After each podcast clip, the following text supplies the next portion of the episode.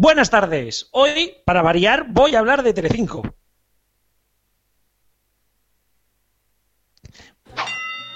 El porrazo a Telecinco. ¿Cómo nos acordamos de ese lo que hicisteis aunque llegue tarde? Seamos sinceros, lo que hizo Antena 3 el lunes no fue una jugada limpia. Lo sabemos, eso lo sabe todo el mundo. Pero es necesario que Telecinco alguna vez reciba de su propia medicina y sienta que Antena 3 no va a su remolque. Hemos visto, al menos el año pasado, días y días donde Gran Hermano y Supervivientes, que tendrían un pequeño espacio de 20 minutos en un Access Prime Time, se alargaban hasta las once y media para retrasar la serie que venía después, sin avisar de ese cambio y no veíamos a nadie tirarse de los pelos. Así que lo siento, pero lo que hizo Antena 3 este lunes me parece una jugada maestra, que ha logrado engañar a Mediaset España y que y que bueno, que ellos querían jugar con ventaja, querían asegurarse poca competencia para de boca en boca y a la vez poner la serie más asentada de la parrilla contra el gran y caro estreno de Antena 3. Es normal, por tanto, que Antena 3 juegue sus cartas para poder tener éxito en su estreno. Y me parece lícito que, ante, ante avisos de juego sucio de tu rival, pues tú hagas lo mismo. ¿Será lícito? ¿Será bonito? Seguro que no. Pero no podemos criticar el intento de salvar la producción propia de una cadena. Comenzamos.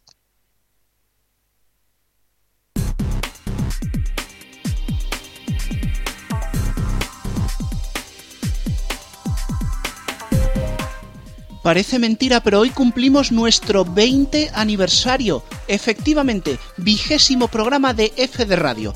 El que os acaba de hablar en el editorial y se va a llevar unas cuantas tortas por hacerlo en la tertulia es Francisco Garrobo de frecuenciadigital.es. Leyendo las noticias estará aquí el Menda, el técnico de sonido Rubén Mediano de Neo.es y también Héctor Prades de Neo y Cristian de RFC Radio. Hablábamos de la batalla del lunes y precisamente esa es la primera noticia. Antena 3 gana la primera batalla de los nuevos estrenos del lunes. El pasado lunes teníamos una dura batalla.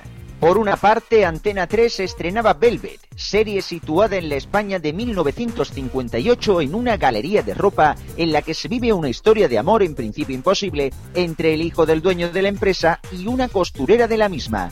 A la misma hora, Telecinco estrenaba B&B, serie de Globomedia sobre una revista de moda que se transforma en una de actualidad.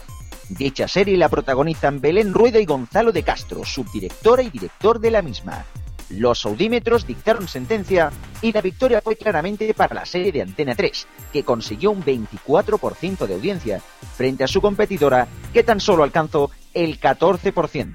En el duro lunes también hay que destacar el 10% que alcanzaron Pesadilla en la cocina en la sexta y Mira quien baila en la 1.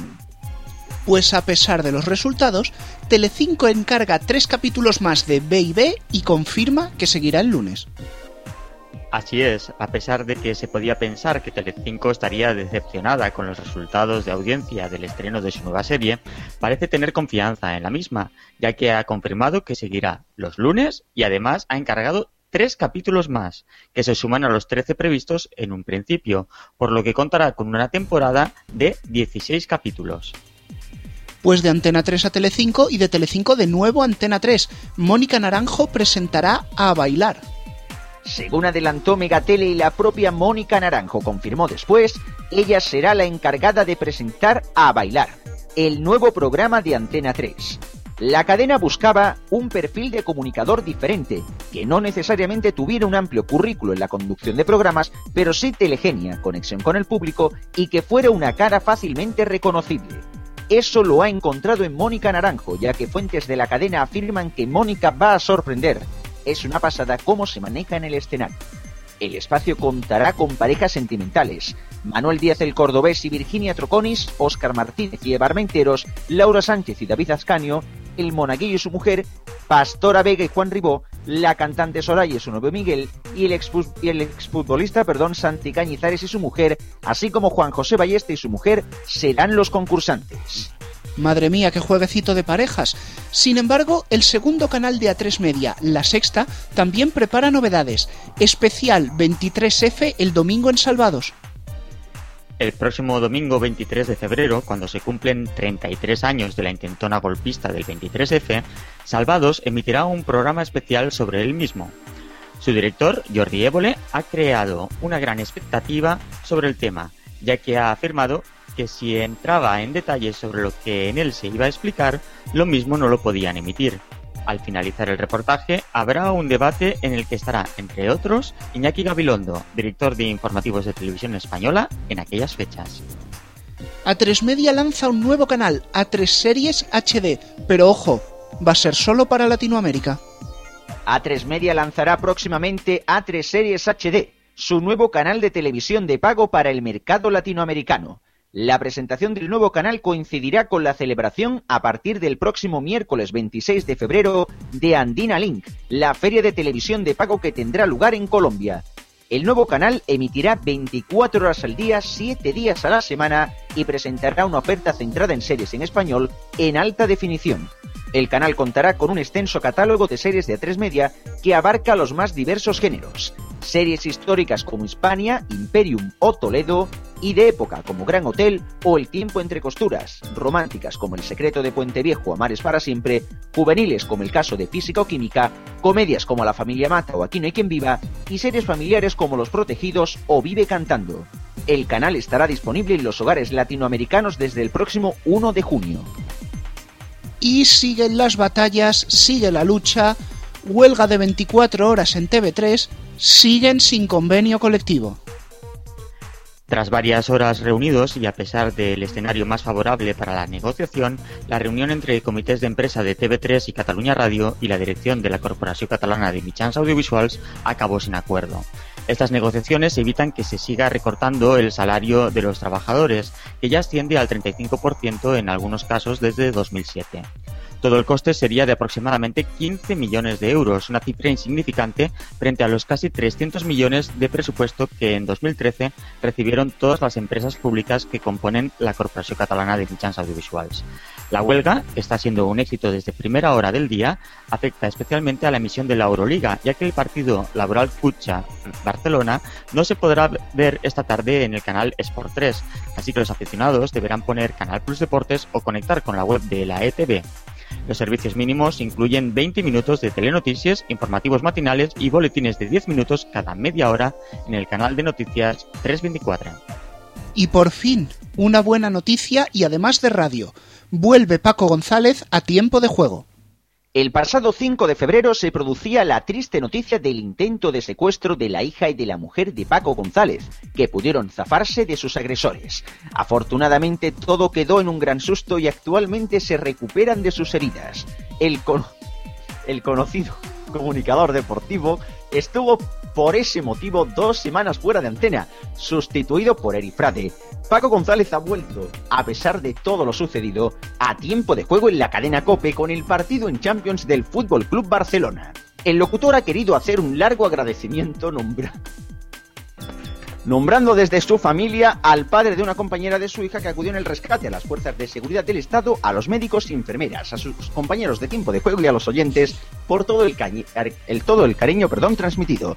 Además ha afirmado que será la última vez que hable de esto y pide a los medios que no persigan a su familia para que la recuperación sea mucho mucho más fácil. Más fácil. Ánimo, Cristian, ánimo. El, el, directo, las cosas del directo. Sí, cosas que pasan. Bueno, y de las risas a un sitio donde las cosas se han puesto muy, muy serias. Si habéis visto los informativos ya lo sabréis. Esta noche, hora 25, se realiza desde Kiev. Así es, Rubén. El equipo de Hora 25, liderado por Ángels Barceló, se ha trasladado a Ucrania para contar desde el centro de Kiev el epicentro de las protestas, la evolución del conflicto.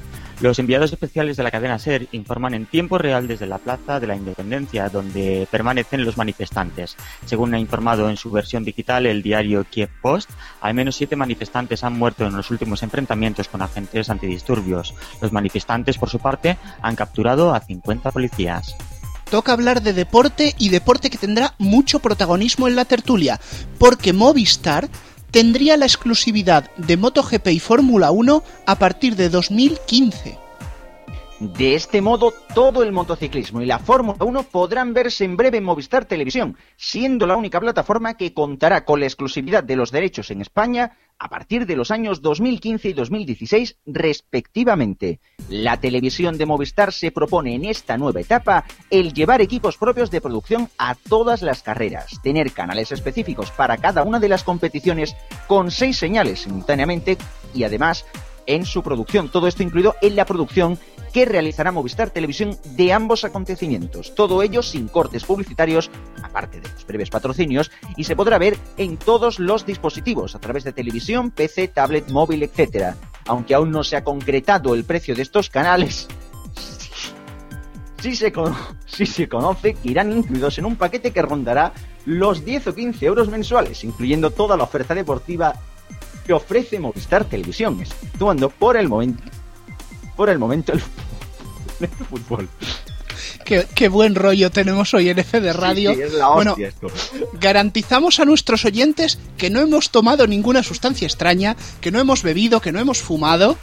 Todo esto se está haciendo en directo, directísimo a vuestra casa. Y bueno, le está haciendo cosquillas a Cristian, nadie. Sí, sí. No, no, no, no hay nadie debajo de la mesa. Y recordamos que son las 7 y 11 minutos, para que se sepa que estamos en directo. Sí, sí. Sí, sí, sí.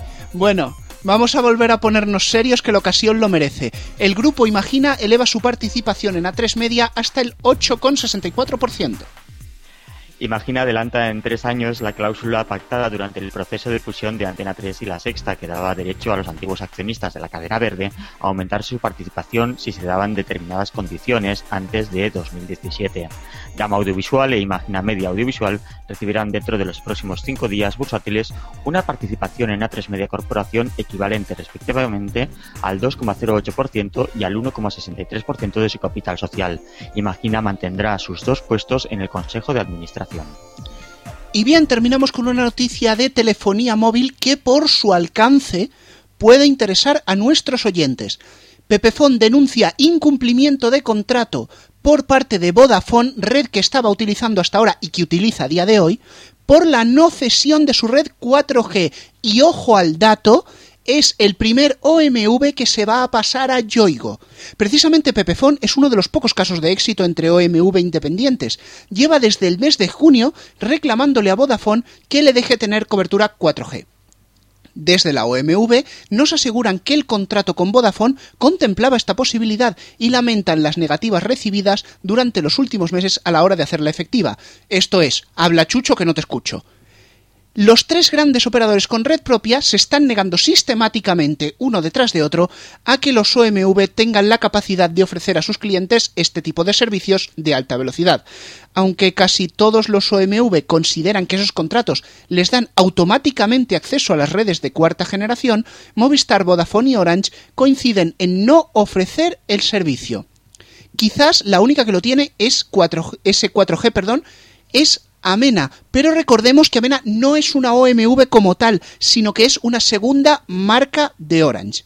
La mudanza de Pepefona Yoigo tiene muchas repercusiones, ya que servirá para abrir el acceso al 4G a las pequeñas compañías y las grandes se arriesgarán a perder más clientes de operadores virtuales a manos de Yoigo. Por cierto, aunque se utilice la red de Yoigo, es decir, Pepefon se pase a la red de Yoigo, también podrá utilizar la de Movistar donde la de Yoigo no llegue. Es decir, será como si fueran clientes Yoigo.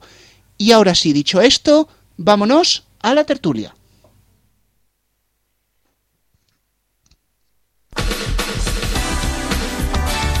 RFC Radio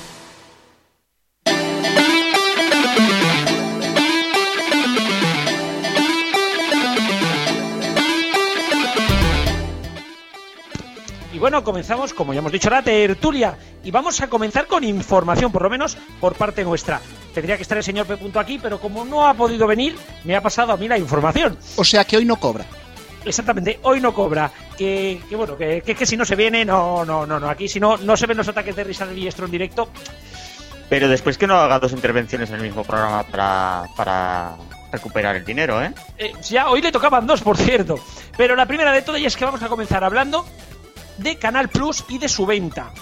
Y es que, según informaciones que han llegado a nuestro, a nuestro P. a nuestro confidente, es que en estos momentos, bueno, durante estas últimas semanas, se ha, estado, se ha estado tratando la posibilidad de que Prisa, Al Jazeera y Telefónica, además de Mediaset, y ahora contamos qué pasa con Mediaset, compartan la propiedad de Canal Plus hay diversas, hay diversas, eh, hay diversos matices que podemos poner y es que, por un lado, parece que algunos hablan de que podrían estar todos dentro del accionariado y otros hablan de que Telefónica se encargaría de la gestión de Canal Plus, la plataforma, Prisa se encargaría de la gestión de los canales de cine, series y Canal Plus 1 y Al Jazeera se encargaría de la gestión de los canales deportivos.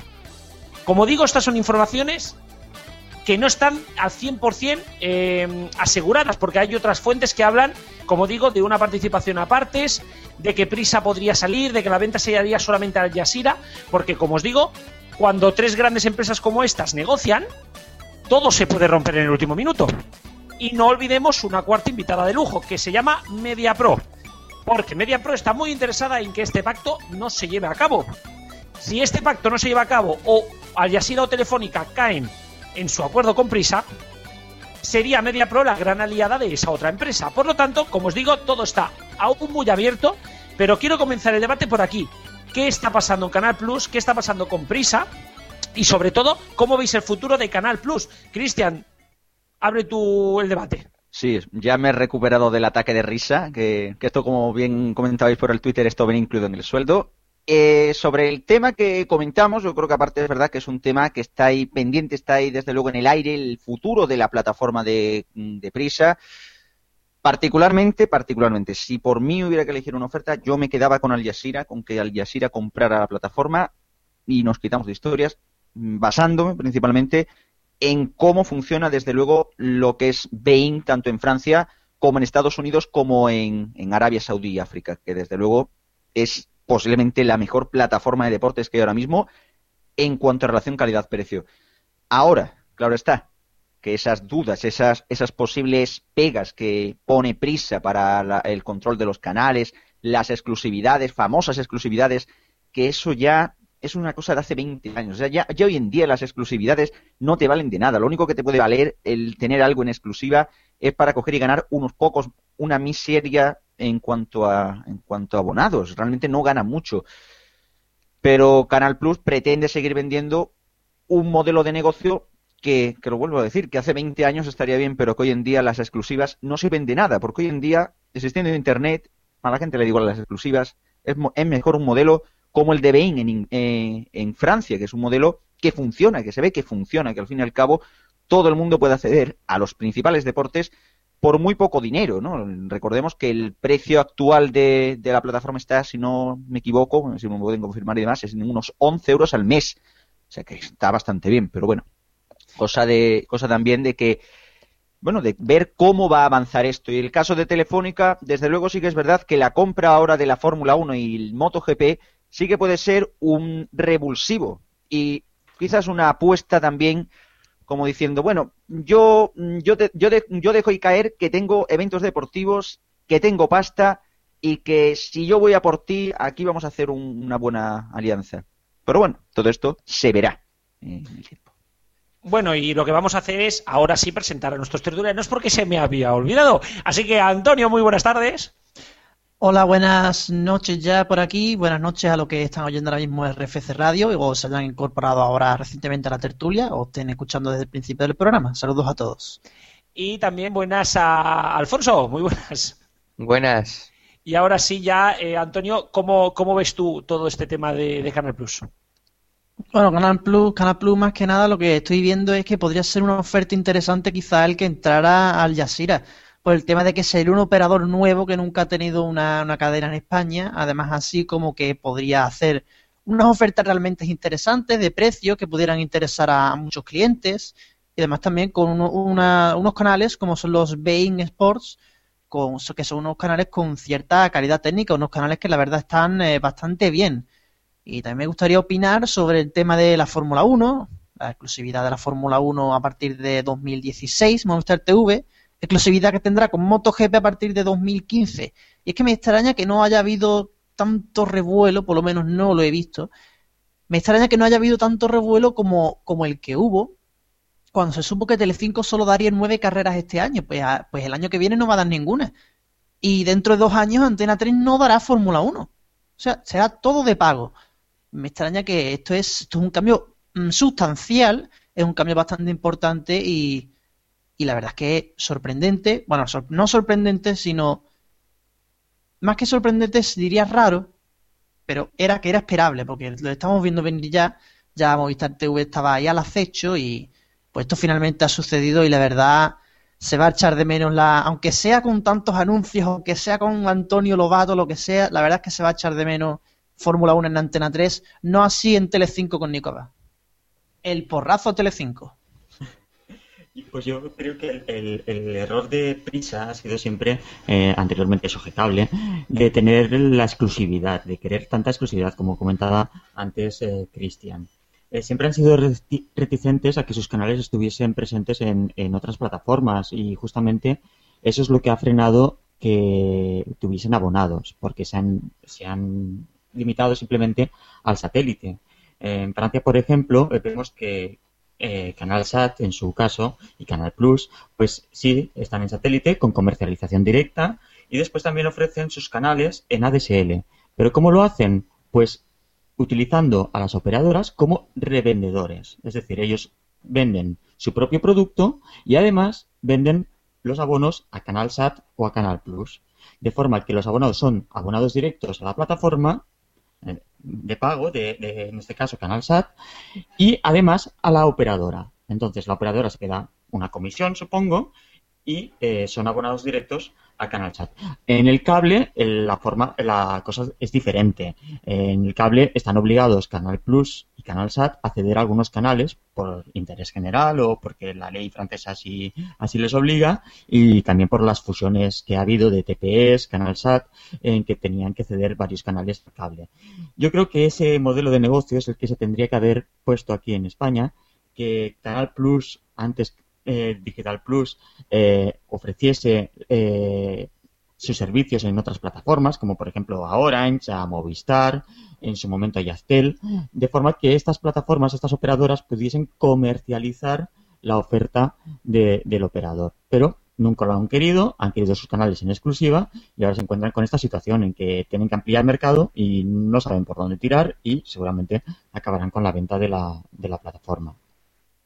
Bueno, respecto al tema de las exclusividades, yo creo que tanto Cristian como Héctor lo han descrito muy bien. Y aquí voy a agarrarme a unas palabras del mismísimo Roures, Dios me libre, pero bueno, que decía que hemos de evolucionar de la exclusividad de la plataforma a la exclusividad del contenido. Es decir, tú quieres ver la competición deportiva X y esa solo te la ofrece el canal Y pero ese canal I está en todas las plataformas para que tú lo puedas contratar. Y eso sucede, por ejemplo, con los demás Canal Plus. Canal Plus Deportes, Canal Plus Cine, incluso el hasta cierto punto relegado Canal Plus Extra. Si Canal Plus Extra, por ejemplo, estuviera en, en mi operador de cable, que Sono, quizás lo contratase.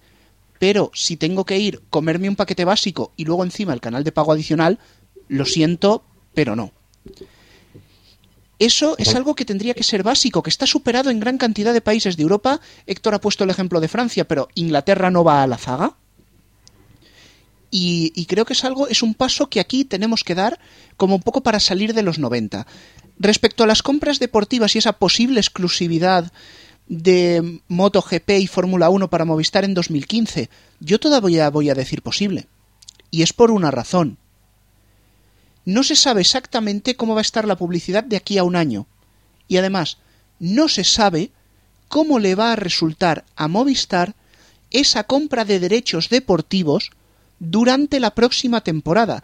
Quizás este año 2014 estemos ante una beta de lo que podría ser. Dice, vamos a mezclar abierto con pago, vamos a ver cómo reacciona la gente en pago, cómo reacciona la gente en abierto, y ya habrá tiempo de arreglarlo porque si con la Fórmula 1 o con las motos el trastazo es equivalente a Canal Plus Liga de Campeones, me parece que tenemos Fórmula 1 en Antena 3 para tiempo. Finalmente, esta pues no sé, es que ya no sé ni cómo llamarlo, de Prisa, Al Jazeera, Telefónica, Mediaset, esto ya no sé si parece una negociación o parece una cama redonda. Canal Plus... lo segundo, te lo puedo asegurar. Bueno, pues mira, que graben una peli porno y ya tienen para el viernes por la noche. Pero realmente hemos oído tantas veces que se ha vendido Canal Plus, tantas veces que estaba muy cerca, tantas veces, esto ya es casi como que viene el lobo. Y si nos tenemos que poner a elegir a quién queremos, yo lo tendría muy claro, el que sea menos telefónica. Porque telefónica conseguiría una cuota de mercado, un poder teniendo la gran plataforma de ADSL, toda su red fija, que vino de ser empresa pública, que no se nos olvide, conseguir también el monopolio del satélite sería realmente un, completo desastre para los consumidores. Podrían dictar realmente qué contenidos quieren en el mercado o manejar a las productoras. Eso ha pasado en Portugal con TV Cabo y ya os aviso, no es bonito. Y bueno, mm, podemos mirar, pero en el Reino Unido, por ejemplo, sí que Sky tiene una gran cuota de mercado, pero es que sus canales están en todos sitios. Por lo tanto, si Movistar solo se encargara de la gestión de la plataforma, pero luego tuviéramos todos los canales de Canal Plus y los canales de Al Jazeera en todas las plataformas, a mí no me parecería malo. Bueno, Garrobo, bien dices... eh, Garrobo, disculpa que te interrumpa, pero si gestiona la plataforma, también es un peligro. Y eso que se lo pregunten a Chelo, fuerza... pregúntenle a Chelo qué pasó con Sol Música en Portugal. Sí, pero creo que o no tiene suficiente fuerza en este país, como tiene, por ejemplo, no me acuerdo cómo se llama Virgin, si no me equivoco, en el Reino Unido, para poder hacer frente a una plataforma de esas proporciones. Yo tengo mis dudas y sabes que no estoy de acuerdo, pero continúa.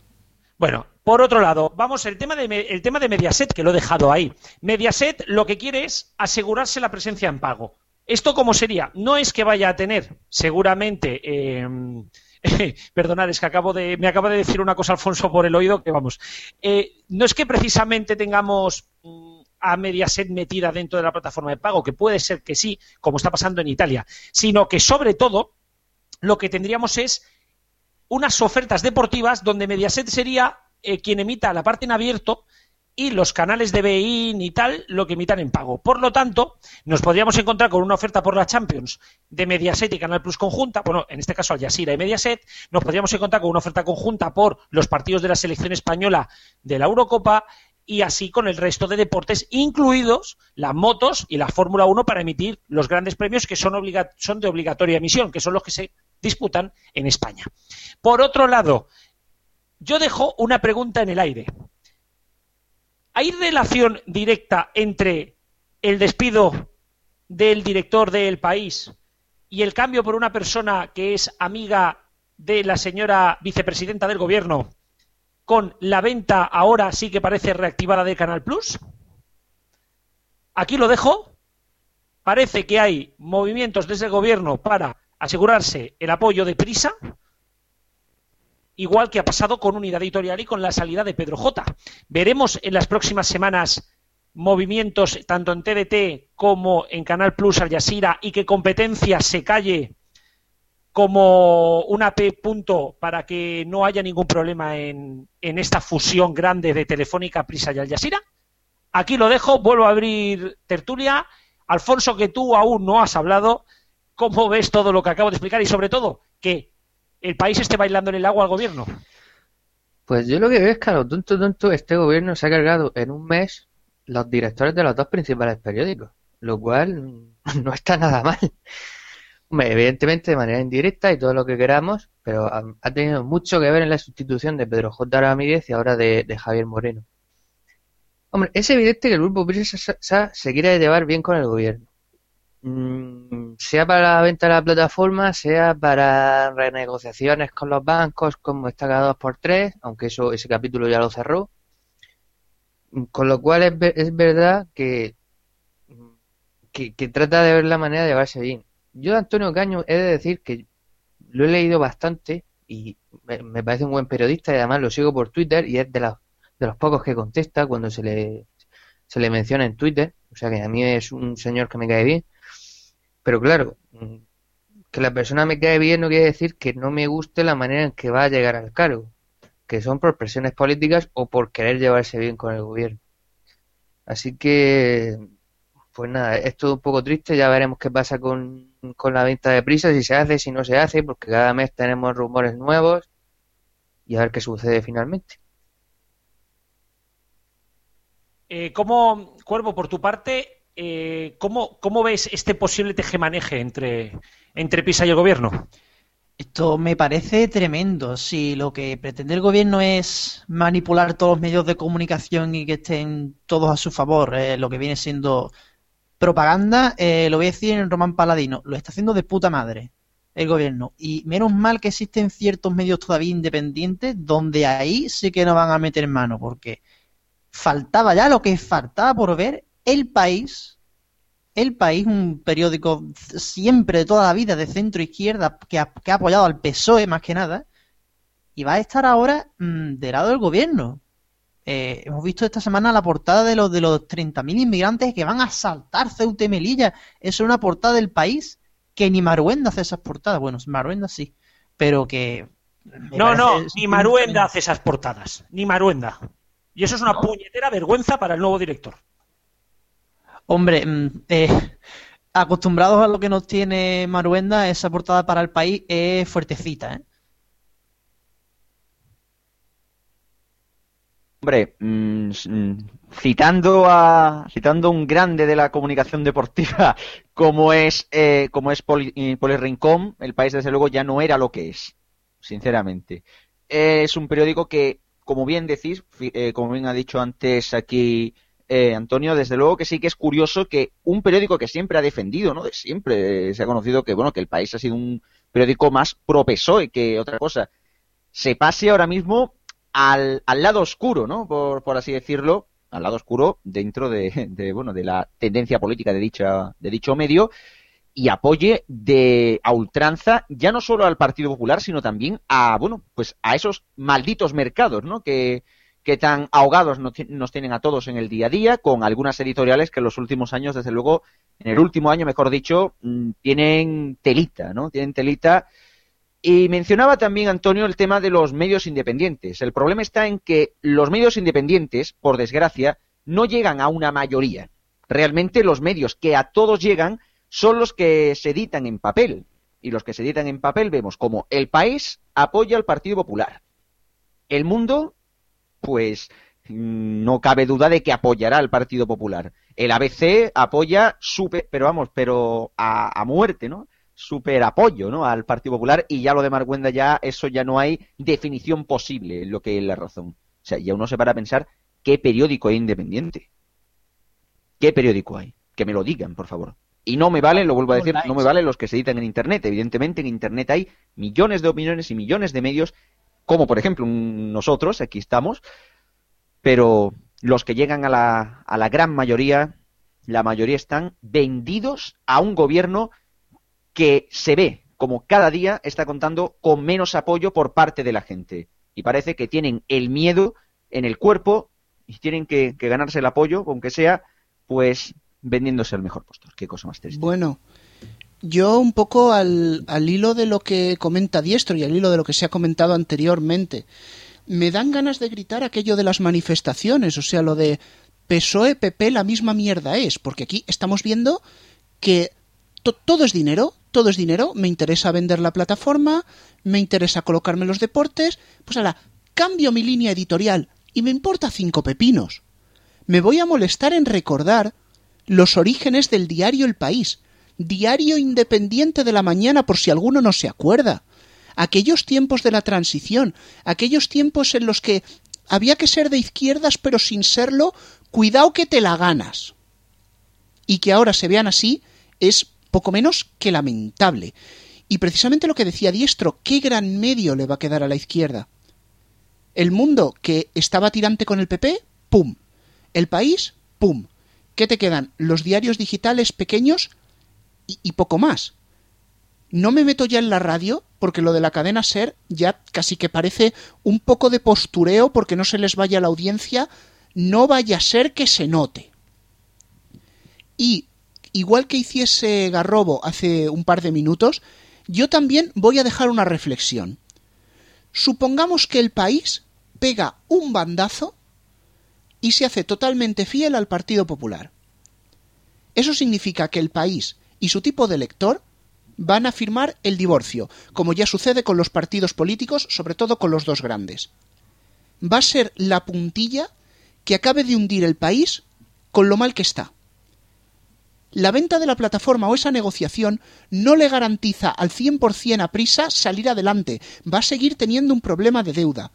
Solo les quedaría la radio y sería muy muy extraño que el país estuviera apoyando mucho al PP y que la cadena SER siguiese con su postureo. Se pueden acabar de cargar lo que les queda del grupo. Y aquí dejo yo la pregunta en el aire. ¿Realmente les merece la pena? Rubén, yo te hago otra pregunta a ti. ¿Realmente confías que, este, esta prisa, que ya lo hizo con Aznar, sea fiel a un acuerdo con el Partido Popular? Pues viendo cómo están de veleta, posiblemente no. Alfonso. Yo quería deciros que hay un cierto engaño con lo que es el o lo que ha sido el país, perdonadme que os diga, y yo que lo he leído bastante y he leído muchas editoriales del país. Vale que a lo mejor alguna editorial o alguna portada del país en los últimos tiempos deje bastante que desear, pero el país nunca ha sido muy extremista y de hecho el país siempre ha sido, por ejemplo, y a pesar de ser del mismo grupo Prisa, bastante más moderado que la cadena SER. De hecho yo recuerdo en una época en que el país y el mundo se llevaban a matar, no como ahora que más o menos tiene una relación normal, en que el mundo le acusaba muchas veces al país de hacer editoriales descriptivas, es decir, de por no querer mojarse en un asunto, hacer una editorial en la que explicaba un tema, pero realmente eh, no daba una opinión. Y cuando el país, bueno, muchas veces ha dependido de, quién fuera el, editorialista en cada época. Pero en las, editoriales del país han, por ejemplo, comparadas a las del mundo, siempre han sido mucho más moderadas en cualquier opinión. Yo creo que eh, puede ser que se haya vuelto, si queréis, más conservador últimamente pero yo no creo que sea tan de izquierdas el país o tan extremista o, tan brutal, por decirlo de alguna manera, como, como lo estáis pintando el país, ni, ni ahora ni hace cinco años. A ver, pero el país, por mucho que no haya sido un, un, un, medio extremista, siempre ha sido una de las voces de izquierda de este país. Y lo ha sido siempre. Lo ha sido el país, lo ha sido la SER y lo han sido otros medios, ¿vale? Lo que no podemos es pretender ahora que, que vamos, se llega a un acuerdo con el PP. Ahora bien, yo tengo mis serias dudas, de verdad, y es que cuando Prisa llegó a un acuerdo con Aznar y esas, esas editoriales donde no se atacaba al gobierno de Aznar, eh, poco tiempo después se saltaron a la torera después de la ayudita Gran Vía, eh, perdón, Vía Digital Canal Plus, no sé si os acordáis todo eso mm, se lo saltó por la torera Canal Plus. Por lo tanto, yo no tengo mucha confianza y yo no sé Rajoy cómo confía en el grupo Prisa. Vale, que está mucho más débil que entonces, pero sigo pensando que no tiene ningún tipo de confianza prisa para estas cosas. Pero bueno, cerrando el tema, y es que, eh, como digo, veremos en las próximas semanas cómo se mueve esto, sobre todo porque el grupo Prisa necesita dinero ya. Y la venta de Canal Plus es vital para la supervivencia del grupo. Y lo que vamos a hacer ahora es cambiar de tercio, ya hemos hablado mucho de, de, esta, de esta venta, y tendríamos que, tratar precisamente lo que ha pasado el lunes en Telecinco. Antena 3, Telecinco, hemos hablado de la contraprogramación, entre comillas, por lo menos por mi parte, de Antena 3. Aquí todo el mundo me va a pedir palabra, así que voy primero con Héctor, que ha hablado poco. Así que, Héctor, todo tuyo, ¿cómo ves tú todo lo que ha pasado?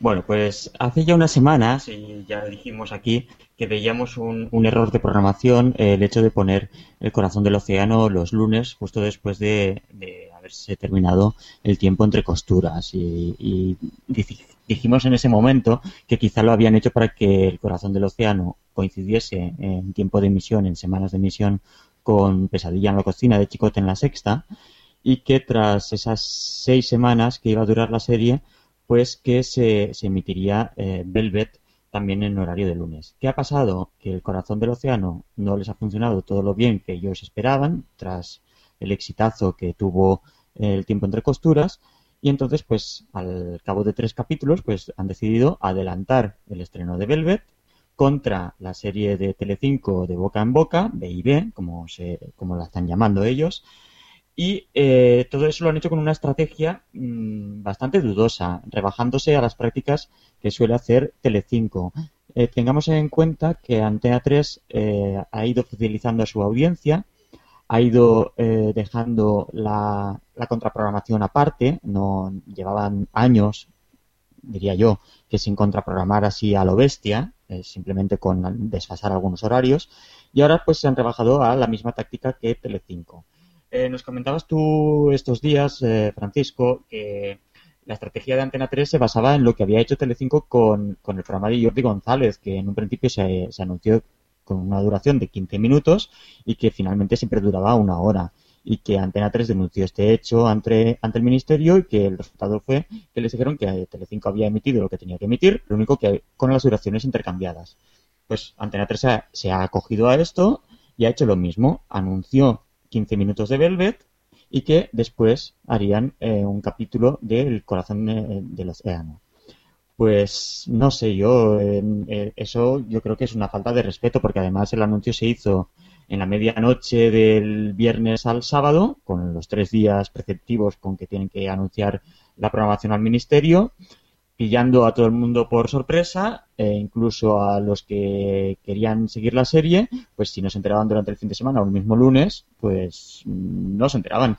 Difícil era no enterarse si ponías Antena 3, porque en cada corte publicitario estuvieron anunciando la serie, además de una publimosca permanente en la pantalla durante todo el sábado, domingo y lunes.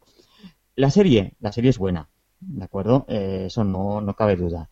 Eh, la, eh, la calidad de la de Telecinco, pues es una serie de Telecinco, de corte más o menos, eh, no diría yo humorístico, no llega al punto de la que se avecina, pero sí de un tono desenfadado. La de Antena 3 es un tono más histórico, más serio, más una historia que hay que seguir. Y, y no sé, yo creo que el error, el error de Antena 3 ha sido ese, el no emitirla en lugar del primer capítulo del Corazón del Océano hace ahora cuatro semanas. Bueno, yo quería decir en primer, en primer lugar, eh, señor Basile, todos no compartimos la opinión de Chisco, de Francisco Garrobo. Si algún día contrata a unos matones que sean solamente para él, no para los demás. Y dicho esto, mm, yo estoy con Héctor, o sea, en general es, me parece una falta de respeto por parte de las dos cadenas. Y otras veces hemos criticado, bueno, y esta vez también se puede criticar, por supuesto, a Telecinco por la estrategia que ha tenido, pero también a Antena 3. Mm, No puede ser que aquí hasta el último momento no se sepa si realmente y finalmente se van a emitir las dos series el lunes o no, si solo va a haber un anticipo y después se va a dar la serie prevista o se va a dar el capítulo entero. Parece que alguien le sugirió a los de Antena 3, pues mejor dar la serie de Velvet el lunes y cambiar el corazón del océano al, miércoles. Por cierto, con bastante mal resultado para el corazón del océano, que no ha sacado buena audiencia. Pero ya digo, yo no comparto la, opinión que ha, dicho Francisco al principio en, ese sentido. O sea, me parece una falta de respeto por, las dos partes. Y yo creo que una cadena seria vale que tenga que tener una estrategia, pero también, también debe ella marcar su camino sin depender tanto de la competencia. Bueno, es que mm, pensaba decir una cosa, pensaba decir más o menos mi opinión, pero después de lo que ha dicho Alfonso, temo que los matones vengan a por mí también, así que ah, me río bastante cuando, a micro cerrado cuando, cuando he dicho esto. Bueno, aún así lo voy a decir, asumiendo las consecuencias.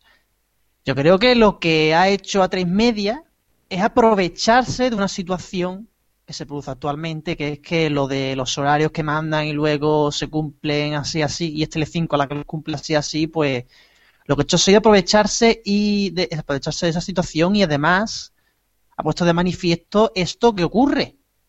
Pues porque se mandan unos horarios y luego se cumplen, pues lo alargan de aquella manera y, y en fin, todos estamos de acuerdo en que lo ideal sería que se mandaran unas parrillas con X días de antelación, que se cumplieran, que se respetara la decisión del espectador, que se anunciaran los programas, los programas o las series, los estrenos así importantes, una fecha bastante más anterior que con la que, la que se ha hecho con Velvet, que se ha anunciado tres días antes, nada. Todos estamos de acuerdo en que lo ideal sería eso, que se respetara al espectador. Y también una cosa que me gustaría plantear es que mmm, que no se, se no se tenga en cuenta tanto el fútbol, que siempre se está programando en virtual fútbol y, y no y no como en otros países que eso más o menos le da igual y que y que si tienen que poner un programa ahí, aunque sea gordo, pues lo, pues lo ponen. Tres meses se ha aprovechado en ese sentido y no creo que no, no, no creo que haya hecho nada, nada malo. A ver, ahora que si esto la regan o, o qué sucede. Yo lo que lo que creo, Alfonso, y creo que muchos de vosotros no estáis claros, es que al fin y al cabo esto es un juego. Esto es un juego de dos empresas y que están jugando dinero. Esto es como cuando vemos un partido de fútbol. Si tú tienes una estrategia, mírese Real Madrid contra Atlético Madrid. Tú tienes una estrategia porque planeas que tu rival va a hacer X y tu rival hace Y, en el descanso cambian las cosas. Y no le puedes decir a Atlético Madrid que, hostia, es que esto no, esto es trampa, tendrías que haber seguido con tu juego. No perdona. Si tu rival hace cosas, tú tienes que moverte. Esto es como si ahora se ponen a dar hostias y el árbitro decide que no va a evitar las hostias, lo que no es normal es que el Barça siga tocando. No, el Barça tiene que ponerse a dar hostias si es necesario. Por lo tanto, eh, lo que digo, esto es un juego y hay que entender de que si tu rival juega, entre comillas, sucio, tú a veces también tienes que bajar al barro, sobre todo por marcarle un terreno. Decirle, aquí estamos y no nos vamos a dejar pisotear. Y no podían dejarse pisotear su serie porque no puede hacer Telecinco cambiarla que se avecina a todos los días de la semana, todos a aplaudirle y luego decir es que Antena 3 está jugando sucio porque mueve una serie. Una serie en el último año y medio ha movido, ¿eh? De día. Una serie. Me parece que estamos haciendo un gran masa, como se dice en catalán, de todo esto, sinceramente. Pues Garrobo, lo siento, no estoy contigo. ¿Te acuerdas de Antonio Ozores cuando decía eso de no, hija, no? Pues lo tengo que decir yo, no, Garrobo, no. Una cosa es el fútbol. Tú puedes cambiar tu táctica de 4-4-2 a 4-3-3 en el descanso y cuando te dé la gana, como si quieres jugar un 10-1, que más o menos es como le juegan a la selección española, 10 defensas. No comparto su opinión, los matones, igual que Alfonso, que vayan a Garrobo, a mí que no me busquen. Eso sí, a mí me van a buscar los matones de A3 Media por otros motivos. Para mí, por mucho que se intente disfrazar, por mucho que se intente cambiar, esto ha sido juego sucio y está muy claro. La ley dice que las programaciones se tienen que enviar al ministerio y tienen que aparecer, y dice textualmente, en el teletexto, en la página web del canal, si la tiene, y en la EPG. Ese disfraz extraño, sí pero no, que se ha hecho en la EPG, no es legal. Y si les cae una multa, no tienen derecho a reclamar. Otra cosa es que ellos se arriesguen y acepten esa multa que les caiga. Entonces un poco allá ellos. Sin embargo, me pregunto, ¿dónde ha quedado esa antena 3 limpia? Que nos vendían. ¿Volvemos a 2005? Donde los em- espectadores importaban poco menos que un pimiento. Y vale ¿De que verdad Telecinco... mover una serie es para decir que dejas de ser limpio?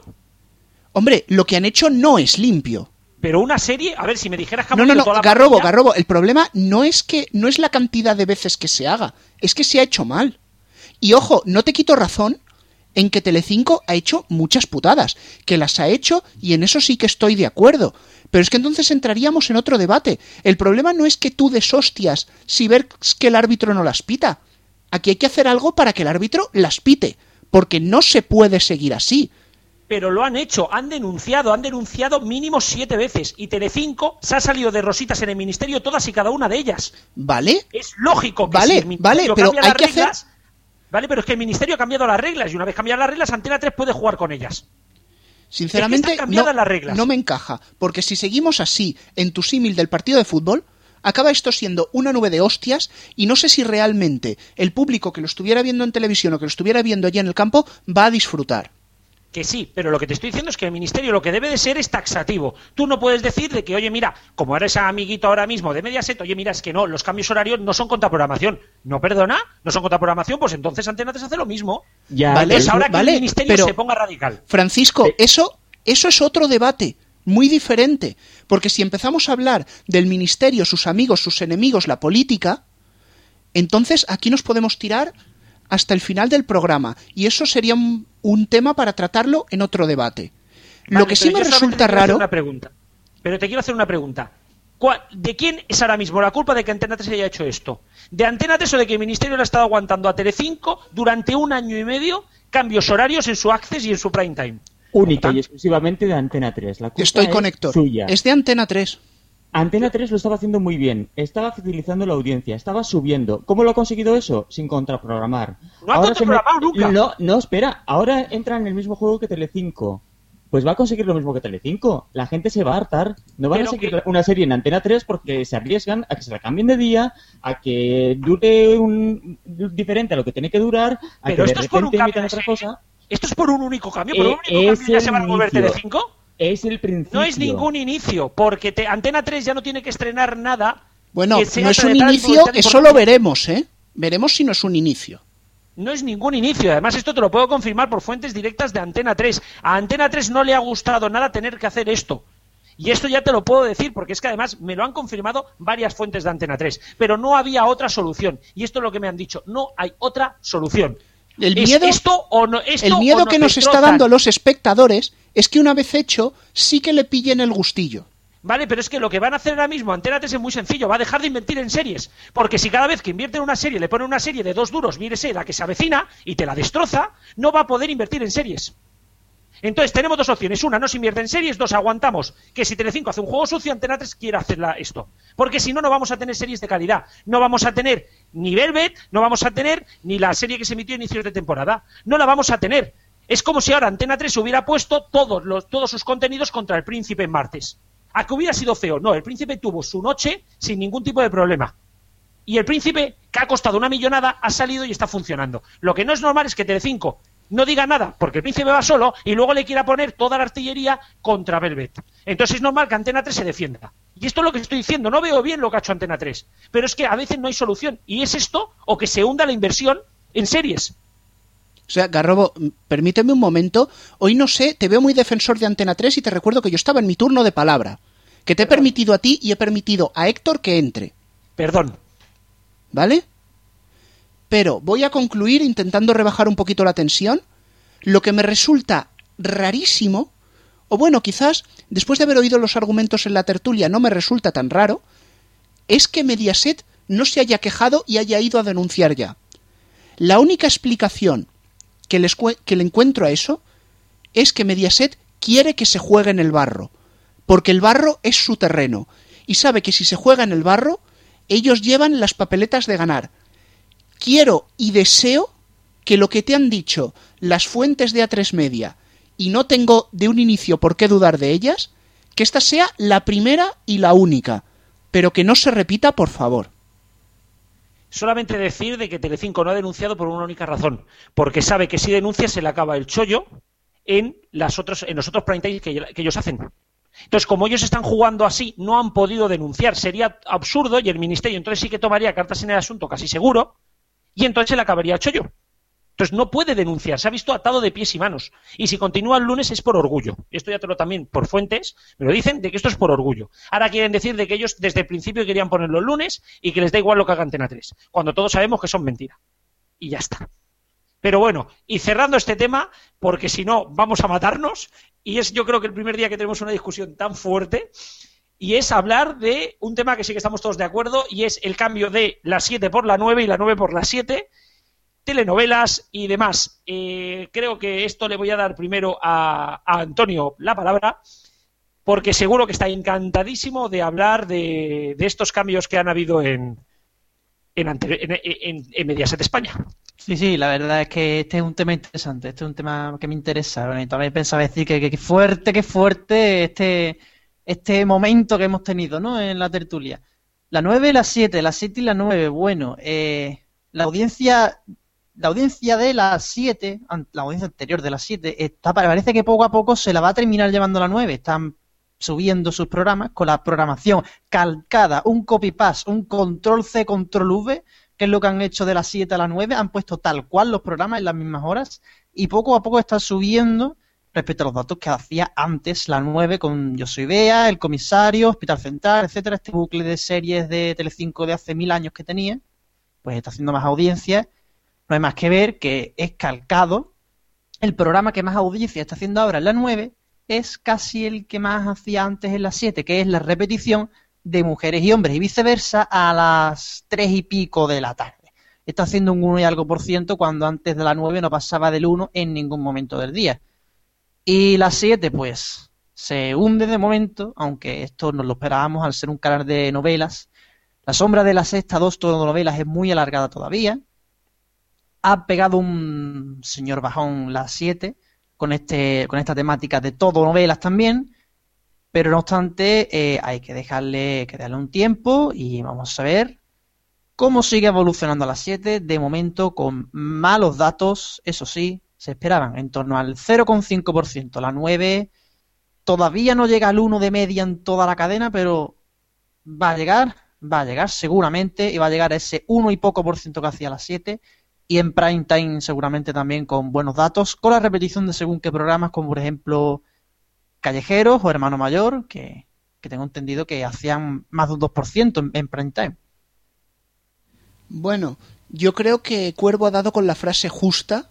La sombra de la sexta 2 es alargada. Rebobinemos. Cuando se lanzó la sexta 2 todo novelas, comenzó con unos índices de audiencia de 0,2, 0,3, datos malos, malos, malos, malos, malos que incluso empeoraban lo que había habido antes, que era un cóctel de redifusiones estilo las 7, o sea, un completo desastre. El canal aguantó cosa de un mes, aproximadamente, esa es la paciencia que tuvieron en la sexta, y acabó en un 0,5, 0,6 según el día, dato que también es un completo desastre. La 7 ha empezado con 0,5, 0,6. Recordemos que la 7 tiene un grado de antenización y de sintonización sensible más sensiblemente perdón, más alto de lo que tuvo la sexta 2 en su día. Y respecto a los índices de audiencia, bueno, eh, aquí los tengo en la mano, los datos me refiero, y correspondientes al día de ayer, miércoles 19 de febrero, la 9 0,7 y la 7 0,6. Solo voy a decir una cosa. Se empieza mal porque las novelas suelen empezar bajas de audiencia y van creciendo conforme ganan adeptos y se acerca el final del serial. Hay una barrera psicológica. Si de aquí a un mes las 7 ha llegado al 1%, que aproximadamente es lo que tenía antes, mantendrán el formato todo novelas. Quizá lo tunearán un poco con cine o con alguna cosa, pero lo mantendrán. Si pasa un mes y no se llega a ese 1% uno con algo, vamos a ver qué se saca Mediaset. Y por parte de 9 está muy claro. Tienen que enterarse los espectadores habituales de las 7, que tampoco eran tantos, pero lo sabía, que ahora esos programas y esa redifusión está en la 9. ¿Y qué le pasa a la 9? Que tiene el mismo problema que la 7, que es un descacharre de redifusiones, una parrilla super hiper mega low cost hecha de retales y redifusiones que no tiene personalidad propia. Siente el latido, siente el batacazo, ¿no? Que como se dice ya por los pasillos de, de Mediaset España. Desde luego que ha sido, yo creo que algo que la mayoría preveíamos, ¿no? Que era algo previsible, ¿no? Esto de que bueno, de que la 7 no iba a funcionar bien en audiencia en los primeros días. Estoy de acuerdo con Rubén en que sí que es verdad que a, a este tipo de seriales, como son las novelas, que normalmente son de chorrocientos capítulos, pues sí que es verdad que la gente se empieza a enganchar cuando va avanzando la trama y casi el final de, dicha, de dicha serie. Sí que es verdad que ese 1% es la barrera psicológica para que la cadena se pueda mantener con la fórmula actual que tiene la 7, pero sí que también habría que mencionar que un 1%, teniendo en cuenta la diferencia que le lleva en la TDT a 3 media, desde luego que mm, no sé yo hasta qué punto le sale rentable y factible después del dinero que le ha costado el acuerdo realizado con Televisa. Que conste, yo sé que ha habido una pelea antes y todo esto, pero quisiera solo apuntar un matiz y me vais a perdonar, me vas a perdonar Chisco, me vas a perdonar Rubén, solo digo una cosa. El tema de la contraprogramación posiblemente no ocurriría tanto si aquí en España el gobierno tomara cartas en el asunto. Pero claro, si coge y viene ZP y coge y quita una ley que había de antes que permitía que las parrillas se pusieran obligatoriamente con 14 días de antelación, además una ley que se cargó porque se cargó directamente a medios de comunicación, o mejor dicho, 11 días, como teleprograma, super tele o el caso también de revistas como telenovelas y por otro lado, si aquí se pusieran multas como deben de ponerse, porque manda narices que aquí te salga más rentable coger y delinquir en este país, ya no solo en televisión, sino en un montón de aspectos, que el coger y tener tú que acatar las leyes, que es lo que tendrían que hacer las cadenas de televisión para dar ejemplo a los ciudadanos. He dicho.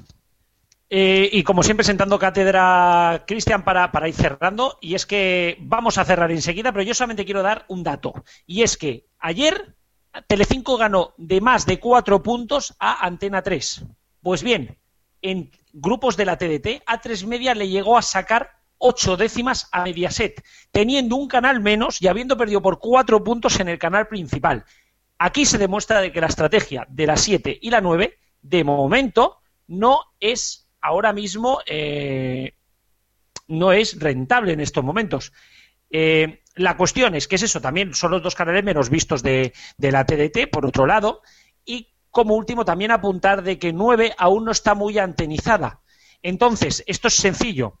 Tú le quitas a la audiencia de las 7 que no suele tocar la TDT y que se mueve por esos, le quitas sus contenidos y te lo llevas a un canal que no tiene sintonizado y les colocas un canal de telenovelas cuando tienen nueva. Entonces, es muy complicado que entre. Pero bueno, vamos a cerrar ya la tertulia, que nos hemos pasado mucho. Quiero pedir disculpas a la gente porque me he puesto muy alterado, porque de verdad este tema me altera. Así que disculpas por este lado. Gracias, gracias Antonio, gracias Alfonso, gracias Héctor. A vosotros Adiós. siempre con retraso los saludo. Sí, sí, sí. Hasta luego. Hasta luego. Ah, Bueno, Cristian creo que se queda con Rubén y seguimos con el programa. RFC Radio.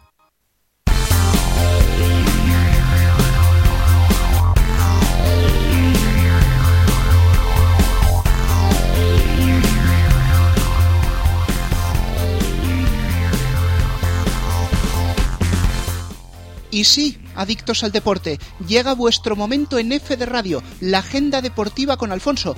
Y es que hoy es parada obligada hablar de los Juegos Olímpicos de Chochi. Eh, perdón, eh, de Sochi. Efectivamente, Rubén. Para empezar, señalemos que este fin de semana se van a disputar las últimas pruebas de los Juegos Olímpicos de Invierno. Por desgracia, España va a seguir sumando solo dos medallas en toda su historia, ya que no parece que en días venideros se mejore el cuarto puesto de Javier Fernández en patinaje artístico. Y por supuesto, y como siempre, tenemos fútbol.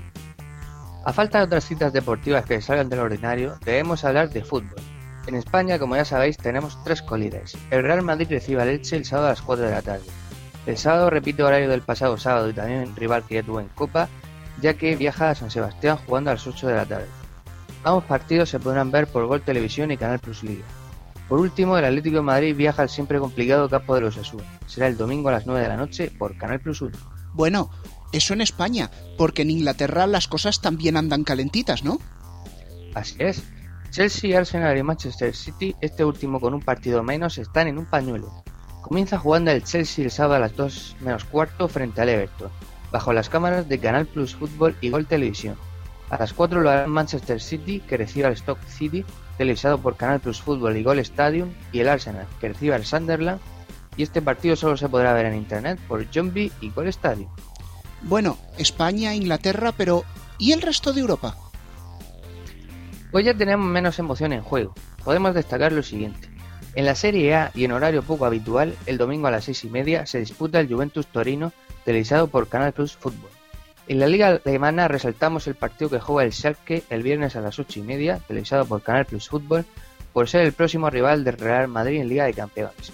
Y como no, el Hannover Bayern de Múnich, el domingo a las cinco y media por Canal Plus Liga de Campeones. Y aparte de todo esto, ¿hay algo más? Algo de baloncesto y de rugby, ya que toda la emoción de la ACB, como viene siendo habitual, se vive el domingo por la mañana en, por la retransmisión de las autonómicas, quedando para la tarde a las 7 de la tarde el Iberstar Tenerife Barcelona por Teledeporte. Eh, por último, este fin de semana se juega la tercera jornada del Seis Naciones de Rugby y se podrá ver por Sportmanía y Canal Plus Deportes. Y a todos los que quieran más información, ¿dónde deben dirigirse? Pues ya sabéis, como suelo recordar cada semana, en la sección de la agenda deportiva en frecuencia digital y en Twitter, arroba agendafd. Pues como siempre también, muchísimas gracias Alfonso y hasta la semana que viene. Hasta la semana que viene.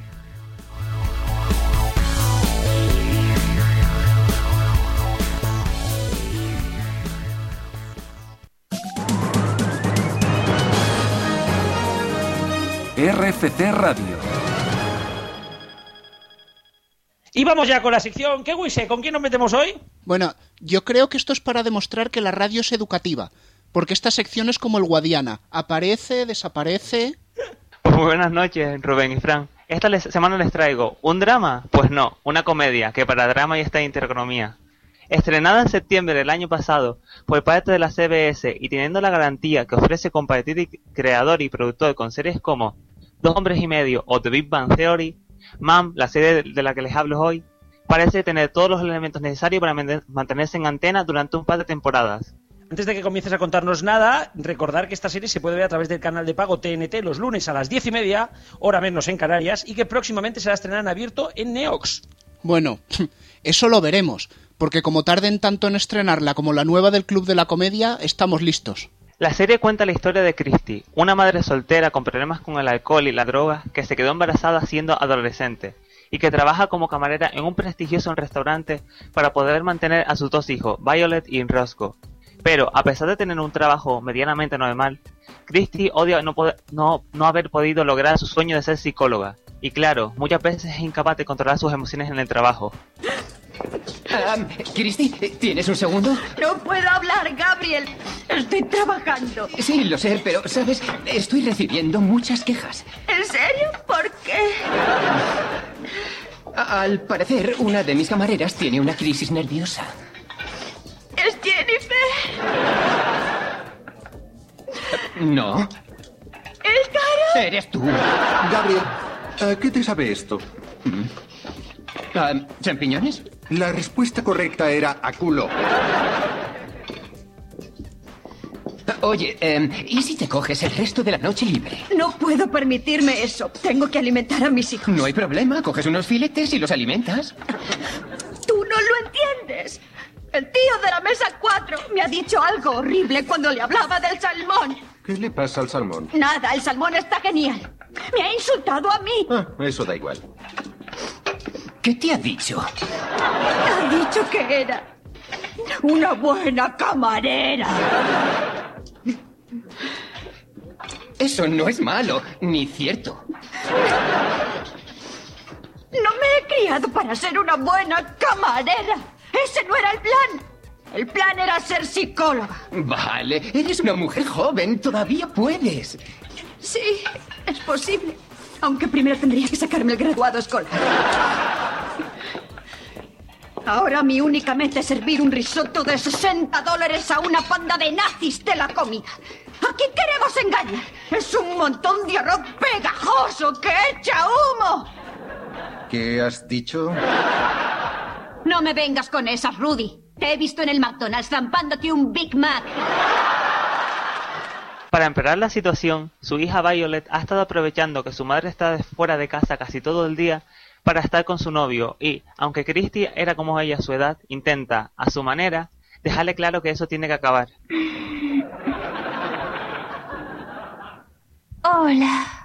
Lo siento, ¿te he despertado? Da igual, ¿qué tal el trabajo? Muy divertido. Me siento culpable cobrando dinero. ¿Qué has hecho esta noche? No mucho. He hecho los deberes, he visto la tele. Mm, ¿Tienes una tele en el techo? ¿Qué? Siéntate. Tenemos que hablar. ¿Qué pasa? Violet, no puedo decirte que no tengas relaciones sexuales porque yo las tuve a tu edad. Mamá, no tengo relaciones sexuales. Ah, no mientas a la mujer que te lava las sábanas. Por si lo has olvidado, me quedé embarazada de ti cuando era adolescente y, por favor, no te lo tomes a mal. Me hundió la vida. Yo también te quiero, mamá. Y no puedo decirte que no bebas ni fumes porros porque mi frase en el anuario del instituto fue hay que beber y fumar porros. ¿Hemos terminado, por favor? No sabes la suerte que tienes. Mi madre nunca me habló de estas cosas. Sí, hemos terminado. Cielo, es que no quiero que te despiertes un día arrepentida de no ser psicóloga. Buena charla. Para tratar de superar su problema con el alcohol, Christy ha estado yendo a Alcohólicos Anónimos, donde casualmente un día se encuentra con su madre, que también fue madre adolescente como ella y también tenía problemas con la droga. Atentos al momento. Hola, soy Christy y soy alcohólica. Hola, Christy. Llevo sobria 118 días. Oh, no aplaudáis. Han sido los peores 118 días de mi vida. Solo estoy aquí porque no quería acabar como mi madre. Y aún así lo hice. Sí, yo bebía como ella, cambiaba de hombres como ella. Y era egoísta con mis hijos, como hacía ella. Y no sabía vivir de otra forma porque era mi único ejemplo. En fin, gracias por dejarme hablar. Y no os imagináis lo agradable que es estar en una sala con personas que están tan mal como yo. Así que...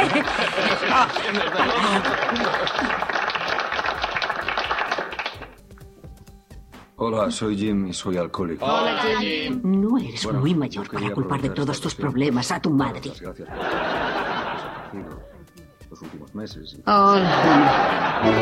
Después del reencuentro, Moni, la madre de Christy, le cuenta a esta que ha cambiado y que quiere ayudarla con su hija, con la que había estado en contacto por Facebook.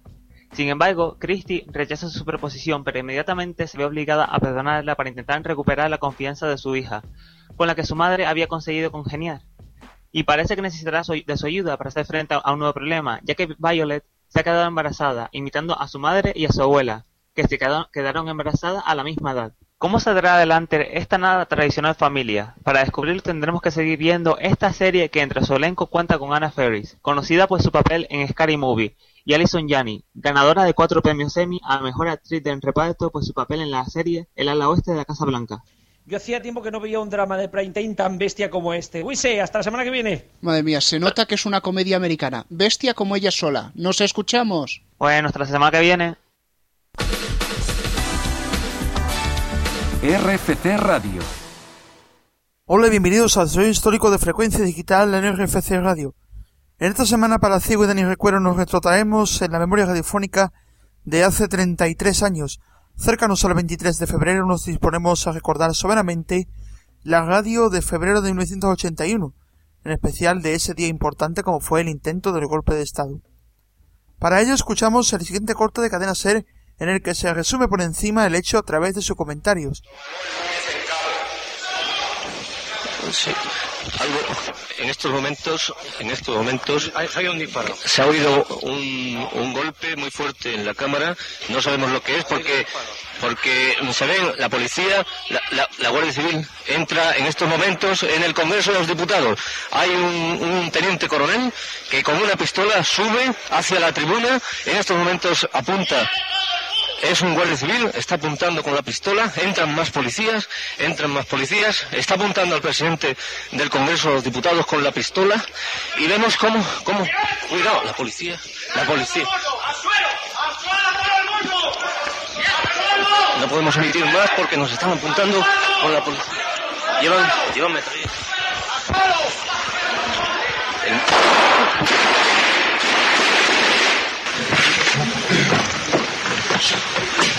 Oiga, por favor. Tranquila, señora, que no ocurre nada, no pasa nada, no estamos nada, coño, tranquilizarse. Ver, no pasa nada, no se le va a tirar a nadie, no se va a tirar a nadie. Coño, está desmontada, por favor. Tranquilizarse. No ocurre absolutamente nada. Eh, la gente permanecía en el suelo y al cabo de unos 10 o 12 minutos bastante tensos en los que se procedió a cortar eh, eh, los cables de las cámaras de televisión y las los hilos telefónicos de la radio que, que aparentemente estaban por los suelos y pues eh, uno de los guardias civiles nos dijo que ya podíamos levantarnos aunque manteniendo sentados o en cunclillas. Una y cuarto de la madrugada, madrugada del día 24 de febrero. Vamos a ofrecerles, por fin, la esperada intervención de Su Majestad el Rey Don Juan Carlos por radio y televisión a todo el país. Al dirigirme a todos los españoles, con brevedad y concisión, en las circunstancias extraordinarias que en estos momentos estamos viviendo, pido a todos la mayor serenidad y confianza y les hago saber que he cursado a los capitanes generales de las regiones militares, zonas marítimas y regiones aéreas la orden siguiente. En estos momentos, en la Cámara de Diputados, el teniente coronel Tejero ha anunciado a los diputados que abandonen la Cámara en orden y primero las mujeres. Así pues, a las 9.48 se producía esta importante, esta destacada noticia. Era un flash urgente que decía se han entregado a la Policía Militar 11 guardias civiles de los que ocupan el Congreso de los Diputados. Otro flash urgente. En estos momentos se está desalojando el Congreso de los Diputados por orden del teniente coronel Tejero. Y aparte podemos oír también este segundo diario hablado de Radio Nacional de España de la misma época, donde podemos oír, eh, por ejemplo, el corte de la entrega del teniente coronel Tejero.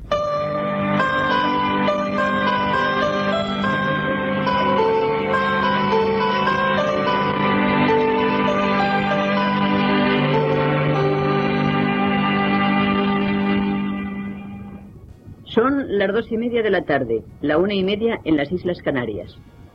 A esta hora, segundo diario hablado de Radio Nacional. Dirige el equipo de este diario hablado Ricardo Díaz Manresa.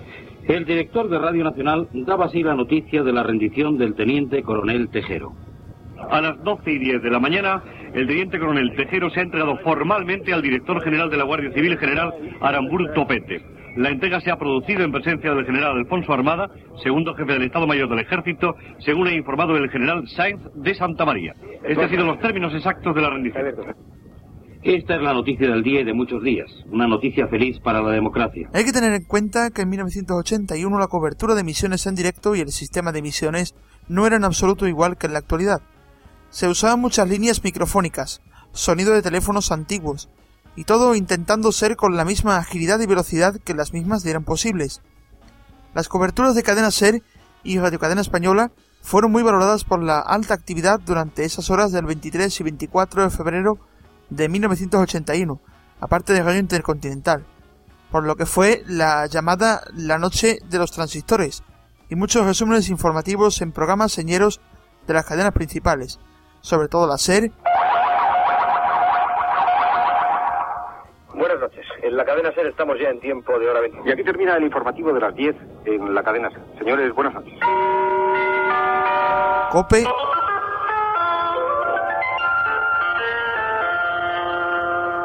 Información política nacional. Radio Nacional de España, Radio Cadena Española.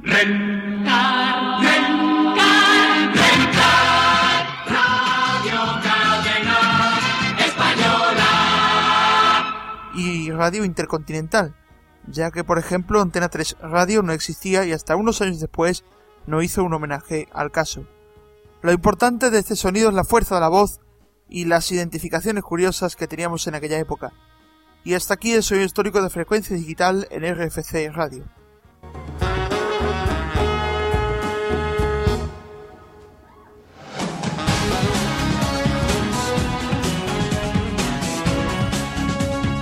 RFC Radio. Recupera la pasión por la radio.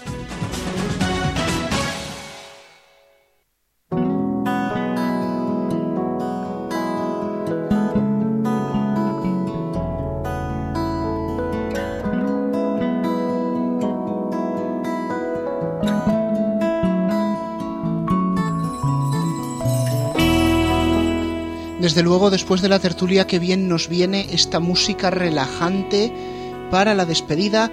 Nuestro compañero Garrobo no va a poder estar ahora, creo que se ha ido a tomar un tranquilizante. Pero quien sí va a estar es Radio Chips, que nos ha dejado su carta en el buzón. Y cuidado, que hoy habla sobre Avellán. Hola Chiscu, hola Rubén. Leo textualmente las palabras de Avellán en una entrevista concedida a Periodista Digital. En julio de 2010 yo no quería dinero, ni un euro, solo que reubicaran de una manera digna a la gente que había trabajado conmigo. Querían tenerme fuera del mercado, al menos los tres años que me quedaban de contrato.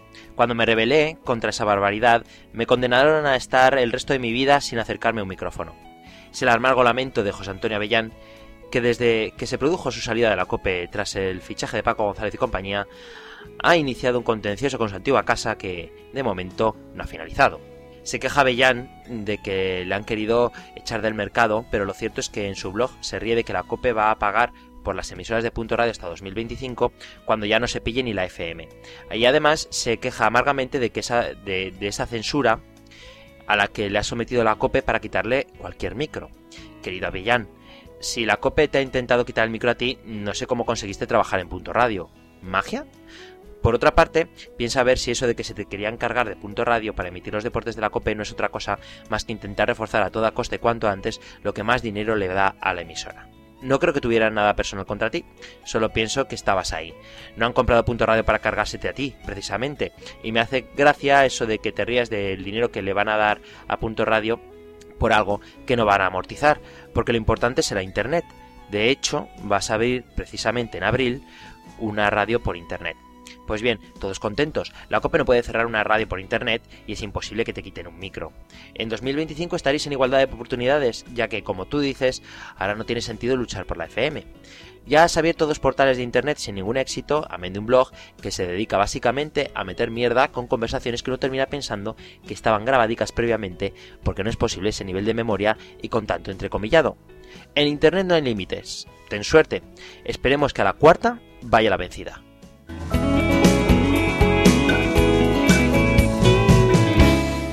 Pues bueno, ahí ha quedado la opinión de Radio Chips, como siempre, un poco transgresora, un poco corrosiva. Tengo que hablar yo contigo, Alfonso. Porque co- con la tensión de la tertulia creo que ha habido un despiste en la agenda deportiva, ¿no? Eh, sí, bueno. En primer lugar, decir que la próxima semana traeremos a la tertulia los cascos azules por si acaso. Sí, mejor. Y en segundo lugar, efectivamente, no se ha entendido muy bien, pero he de decir que el Barcelona juega el sábado a las ocho y media en San Sebastián y que televisa Gol Televisión y Canal Plus Libre. Pues bueno, aclarado queda el fallo. Chavales, menudo programita, ¿no? Menudo programa, menudo programa. Menuda tertulia, diría yo. Que nos ha durado también muchos minutos hoy y con la tensión, la tensión alta. Sí, bueno, no solo, no solo la tertulia, ¿eh? Yo, por mi parte, todavía me sigue quedando secuelas de las noticias. Qué sonrisa te estoy viendo en la cara, Cristian. Sí, sí, sí, créeme que sí. ¿Seguimos con las cosquillas? No, no, no, no más. Si en el próximo no te ríes, te las haremos. Pues, qué malo soy. Bueno, quedan apenas unos segundos. Recordar que toda la música que suena en este programa es Creative Commons, que os la podéis bajar, descargar, compartir, hacer con ella casi casi lo que queráis y que en cuanto tengamos el podcast en iBox podréis ver la lista de los temas que han sonado. Nada más, nos vemos la semana que viene a las 7 aquí en RFC Radio. En el programa 21.